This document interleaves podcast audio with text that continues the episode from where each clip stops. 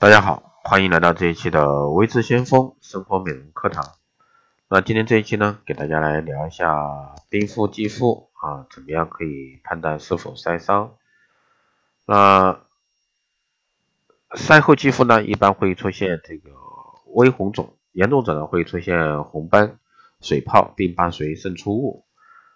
那皮肤晒伤通常分为光度性晒伤和光敏性晒伤，前者呢是因为日照的强度和时长导致肌肤晒伤，而后者呢主要是因为肌肤本身敏感性所致。两类晒伤如果说出现明显刺痛，并伴有这个渗出物，均需要及时到医院啊皮肤科求诊。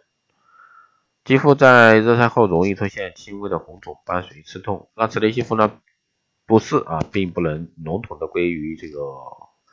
晒伤范畴，那怎样才算上晒伤范畴呢？晒后肌肤可以适当的使用冰块啊进行冷敷，对于肌肤是没有刺激的。冰敷能够让肌肤有舒适感。值得一提的是，如果说晒后肌肤接触冰块时并没有舒适感，反而出现明显的刺痛不适，啊，肌肤可能会已经被晒伤，需要及时到医院就诊。那很多朋友在晒后呢都喜欢使用含酒精的产品进行涂抹。暂时的清凉能给这个带来肌肤短暂的舒缓。那肌肤晒后出现不适，切忌乱擦药，尤其不适合使用酒精类激素类产品。晒后肌肤该怎么样去舒缓呢？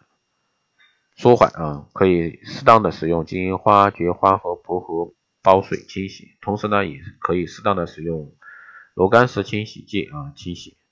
温和的材料呢，能够减少对晒后肌肤的刺激感。缓解肌肤不适，肌肤晒后除了这个容易红肿，还容易脱皮。那这是因为晒后肌肤的皮肤屏障功能已经受损，会加速皮肤的脱落速度。那值得一提的是，此时切记啊，人为的对皮屑进行撕扯，可以适当的涂抹这个护肤乳液滋润肌肤，让其自行脱落。晒后肌肤黑斑呢，经久不散，可以尝试啊，口服维生素 C 和维生素 E 胶囊。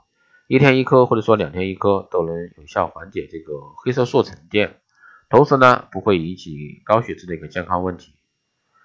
那最后呢，夏季防晒啊，这个防晒霜已经是一个很重要的产品。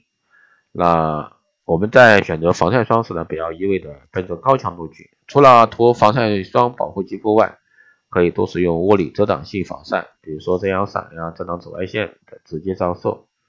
防晒倍数过高的防晒产品容易对肌肤产生刺激啊，肌肤感觉不舒服。好的，以上呢就是今天这一期的生活美容课堂内容，谢谢大家收听。如果说你有任何疑问，欢迎加微信二八二四七八六七幺三，备注电台听众，可以快速通过。